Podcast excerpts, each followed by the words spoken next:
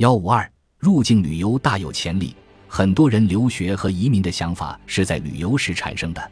如果到一个国家旅游有很好的体验，未来人们就有可能去学习、工作、投资或者移民。所以，旅游不仅仅可以增加收入，对于加强国际交流和提升国家形象也是很有帮助的。但是，中国的入境旅游近几年发展很缓慢，尤其是相对于中国蓬勃发展的出境旅游。如图二十一杠两所示，二零一二至二零一八年，中国的出境旅游人数增长迅速，但是入境旅游人数几乎没有增长。二零一八年。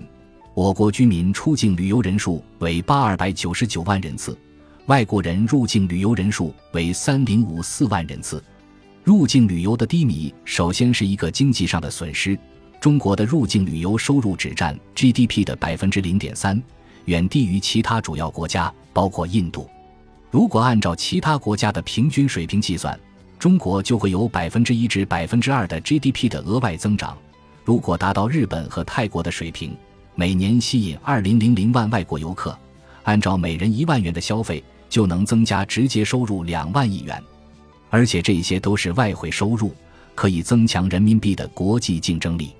当然，这只是直接经济收入的增加，入境旅游的增长还对加强国家间交流、促进创新、提升国际形象有着非常重大的意义。